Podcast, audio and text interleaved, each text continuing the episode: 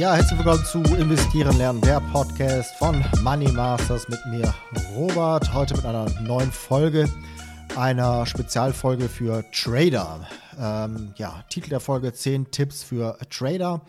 Äh, bevor wir da einsteigen, zu den 10 Tipps kommen, kurze ähm, Geschichte vorweg. Und zwar, ich habe, ähm, vielleicht hat der eine oder andere schon mitbekommen, eine kleine Mastermind-Gruppe für äh, Trader, angehende Trader gegründet, wo es halt konkret um Swing- und Position-Trading geht.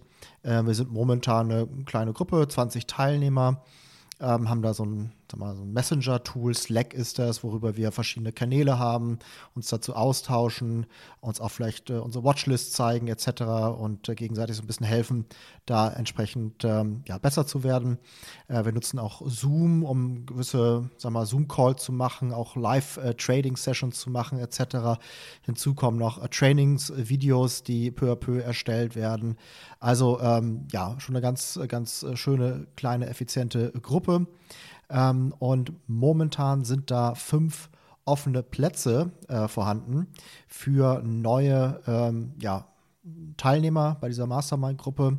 Ich suche also fünf erfahrene Trader, ähm, die Teil der Gruppe werden möchten. Das ist für sie kostenlos. Voraussetzung ist, dass ähm, dass, ich sage jetzt mal du, dass du mindestens ein Jahr aktiv äh, getradet hast mit Fokus auf Swing und oder Position Trading und dass du mir eine E-Mail schickst, in der du dich vorstellst, in der du auch über deine bisherigen Trading-Erfahrungen schreibst und die E-Mail bitte schickst an robert at money-masters.com. Also nochmal, es geht darum, dass ich ja, ganz bewusst ein bisschen Zuwachs äh, suche von Leuten, die halt auch äh, gewisse Erfahrungen schon haben, ihre Sichtweise mit reinbringen, dass wir da halt noch mehr Synergien erzeugen, uns gegenseitig helfen, besser zu werden. Wie gesagt, fünf offene Plätze momentan, also schickt mir da gerne eure E-Mails. Ja, jetzt kommen wir zum Hauptteil. Und ähm, ja, wie gesagt, also Überschrift 10 Tipps für Trader. Ich fange einfach mal mit dem ersten Tipp an. Und zwar ist das ein Zitat von Stan Weinstein. Ich habe ja hier in diesem Podcast schon mal ähm, das Buch von Stan Weinstein vorgestellt und das Zitat lautet: The tape tells all. Also auf Deutsch kann man sagen, dass das Chart im Grunde alles schon an Informationen enthält, alles sagt, ja, was wir an Informationen brauchen. Das heißt also im Grunde, dass das Chart wichtiger ist als die Fundamentaldaten. Das hängt ein Stück weit natürlich auch von der Zeitebene ab, in der man sich ähm, bewegt. Je länger die Zeitebene ist, desto wichtiger werden dann doch auch Fundamentaldaten. Je kürzer, desto ja, weniger wichtig sind die Fundamentaldaten. Ähm, und ähm, wenn aber, sag ich mal, das Chart sagt, nein, hier stimmt irgendwas nicht, es passt gerade nicht, es ist kein guter Trade, dann würde ich jetzt nicht rein basierend auf Fundamentaldaten einsteigen, sondern das Chart ist halt das Wichtigere für mich. Ja, nächster Punkt, nächster Tipp ist das Thema Momentum. Momentum ist ein Begriff, der hier im Podcast häufig fällt. Erstmal nochmal die Bedeutung ist, das ist im Grunde die Schwungkraft der äh, Aktien. Und wenn du wissen willst, welche Aktien die höchste Wahrscheinlichkeit haben, in der nächsten Zeit gut zu performen, dann macht es einfach Sinn, sich ähm, anzuschauen, welche Aktien in der letzten Zeit, in den letzten Monaten gut performt haben äh, da vielleicht einfach gewisse Scans zu erstellen, zu schauen, okay, welche Aktien haben das stärkste Momentum, um das sozusagen als eine Liste zu, zu haben, Aktien, aus der du halt wählen kannst, um da einzusteigen und dann gute Trades zu machen. Aber Momentum ist nicht das einzige, sondern, das ist nämlich jetzt der Punkt 3, auch Volumen zum Beispiel kann sehr wichtig sein erstmal Volumen von der Bedeutung her äh, so zu verstehen, dass äh, es quasi der, die Anzahl der Aktien, die gehandelt werden, aber es kann auch Dollarvolumen bedeuten. Das heißt also, dass man das dann einfach in, in Dollar ausdrückt, ähm, ja, wie viel, ähm, was ist der, der Dollarwert der Aktien, die gerade gehandelt werden. So, und wenn jetzt ähm, eine Aktie auf einmal mit sehr, sehr starkem Volumen nach oben ausbricht, dann ist das häufig ein Zeichen für uns, dass gerade ein langer positiver Trend startest.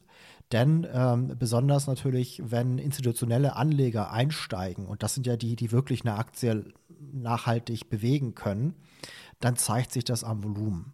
Ja, sie haben da Interesse an der Aktie, müssen natürlich dann auch entsprechend größere Summen investieren und das, das zeigt sich dann einfach am Volumen.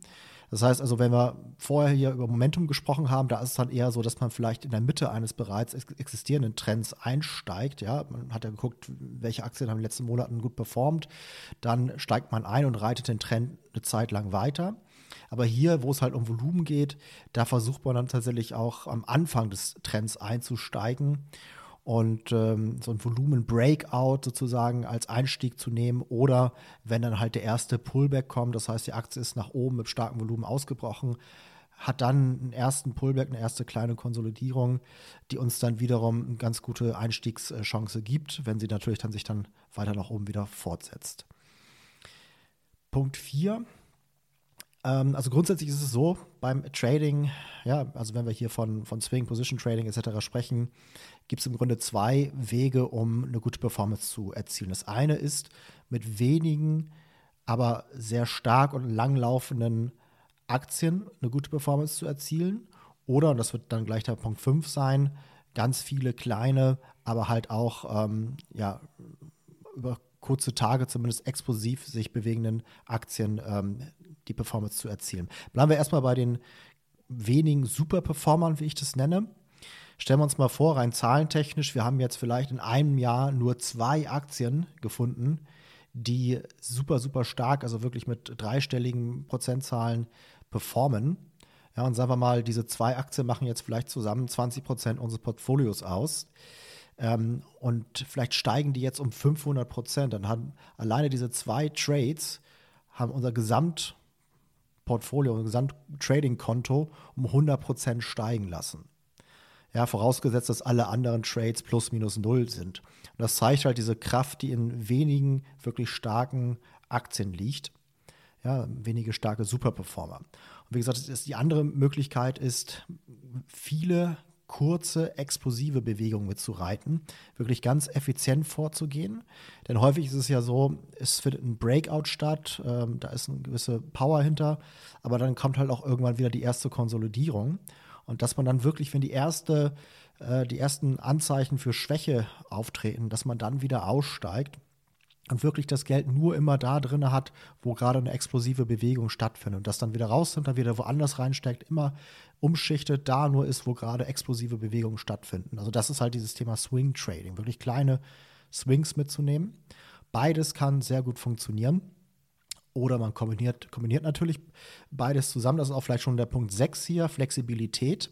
Je nach Marktumfeld muss man seine Taktik ändern. Mal langfristig orientiert sein, mal kurzfristiger.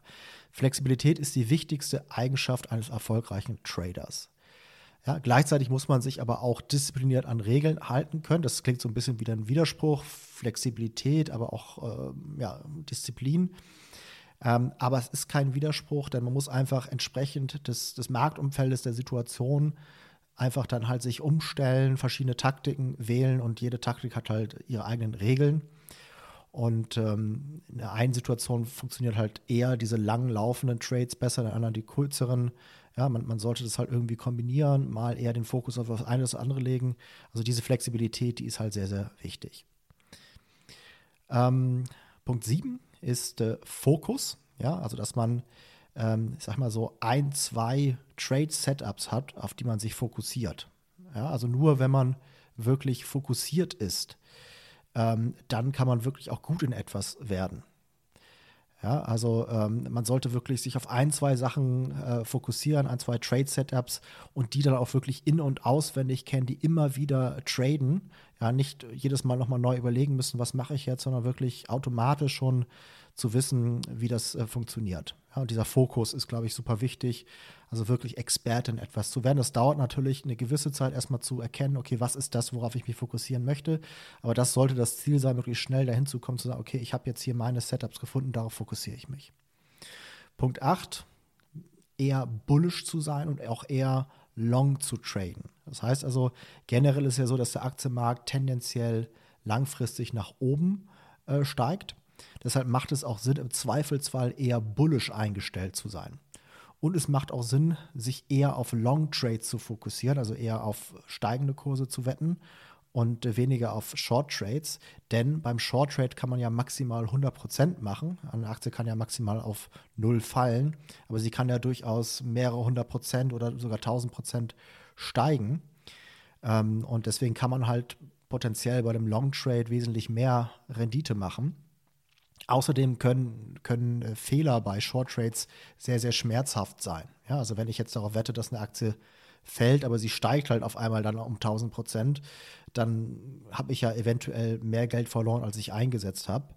Deswegen, also generell würde ich sagen, dass die meisten wahrscheinlich eher besser damit fahren, long zu traden und auch generell eher im Zweifelsfall bullish zu sein. Also wenn ich jetzt sage, hm, ich weiß jetzt nicht, ob der Markt jetzt steigt oder fällt, im Zweifelsfall eher bullish zu sein, macht, glaube ich, Sinn, weil halt der Aktienmarkt ja langfristig sowieso nach oben steigt. Nächster Punkt ist, äh, nicht zu übertraden. Also auf Englisch sagt man don't overtrade. Das heißt, ähm, schon zu erkennen, wenn der Markt sich verändert hat. Ja, also wenn es jetzt auf einmal nicht mehr so gut läuft, ja, wenn weniger gute Setups kommen, ähm, und vielleicht auch die Trades, die ich eingehe, nicht mehr so erfolgreich sind wie vielleicht vor ein paar Wochen, ein paar Monaten, dann sollte das für mich ein Zeichen sein, weniger zu traden, beziehungsweise kleinere Positionsgrößen zu wählen. Es gibt auch eine ganz interessante Regel von ähm, Dr. Alexander Elder, der dann ja, mehrere Bücher geschrieben hat, ähm, in der er auch unter anderem von der 6%-Regel spricht. Das heißt, er macht das so, er schaut sich immer A an, wie ist mein Gewinn und Verlust pro aktuellen Monat und B, was, was ist mein offenes Risiko? Das heißt, die Trades, die ich jetzt noch offen habe, wie viel kann ich da maximal verlieren? Und wenn beides addiert, also der Verlust sozusagen für den Monat und das offene Risiko, mehr als 6% auf den Monat gesehen beträgt, dann heißt das für mich, stopp, hier bis hierhin und nicht weiter und nicht noch neue Trades einzugehen. Ja, um halt dieses Overtrading, dieses Übertraden zu vermeiden. So, also das ist, glaube ich, eine ganz, ganz gute Regel. Ob man jetzt genau diese 6%-Regel nimmt oder nicht, ich glaube, für den Anfang ist tatsächlich ein ganz guter Einstieg, aber man bekommt dann halt auch so ein bisschen das Gefühl dafür, bin ich jetzt schon zu weit äh, im Minus oder nicht, ähm, weil viele haben ja auch dann irgendwie diesen Drang, wenn sie gerade Geld verloren haben, zu sagen, hm, ich muss das Geld wieder haben und so weiter und dann machen sie halt immer mehr und immer mehr und gerade halt in so einer Situation, wo der Markt einfach ja, schwierig ist, ähm, dann halt nicht in diese Falle zu, zu tappen, ist sehr, sehr wichtig, sondern dann einfach mal vielleicht eine Auszeit zu nehmen, zu warten, bis halt die Situation wieder besser wird. Der zehnte Punkt ist, ähm, ja, Stichwort Team. Ja, also durchaus nicht alleine vorzugehen, sondern sich Leute zu suchen, mit denen man das zusammen machen kann. Stichwort Schwarmintelligenz, also dass man da Synergien schafft. Jeder hat so ein bisschen einen anderen Blickwinkel, ein bisschen andere Vorkenntnisse Vor, äh, ähm, etc., dass man sich da austauscht, auch gegenseitig motiviert und vor allem halt auch der Spaß da so ein Stück weit im Vordergrund steht. Denn Traden kann ja sonst auch sehr, sehr einsam sein. Also man sitzt da vor seinem Rechner und klickt halt die ganze Zeit nur mit der Maus rum. Und dass man da durchaus einfach mit, mit äh, Kollegen das zusammen macht, macht natürlich das Ganze viel, viel spaßiger. Insofern, ähm, das, das Thema Team ist, glaube ich, da eine sehr smarte Sache, dass man sich da anschließt. Deswegen nochmal zu die Erinnerung, ähm, zurück zum zu dem von vorhin. Also fünf offene Plätze gibt es aktuell für erfahrene Trader. Wenn du ja mindestens ein Jahr, oder sagen wir mal plus minus ein Jahr ähm, Erfahrung hast, ähm, speziell im Bereich Swing und Position Trading, schick mir gerne eine E-Mail an robert at money-masters.com. Stelle dich vor, ähm, beschreibe kurz deine bisherigen Trading-Erfahrungen und dann ja, werde ich mich äh, zurückmelden bei dir. Das war's für heute. Also wie gesagt, eine kleine ähm, Spezialfolge für Trader. Ich hoffe, dass das für euch interessant war und äh, würde mich freuen, von einem oder anderen Trader zu hören. Und ansonsten, ja, möge das Momentum mit euch sein. Bis dann. Ciao, ciao.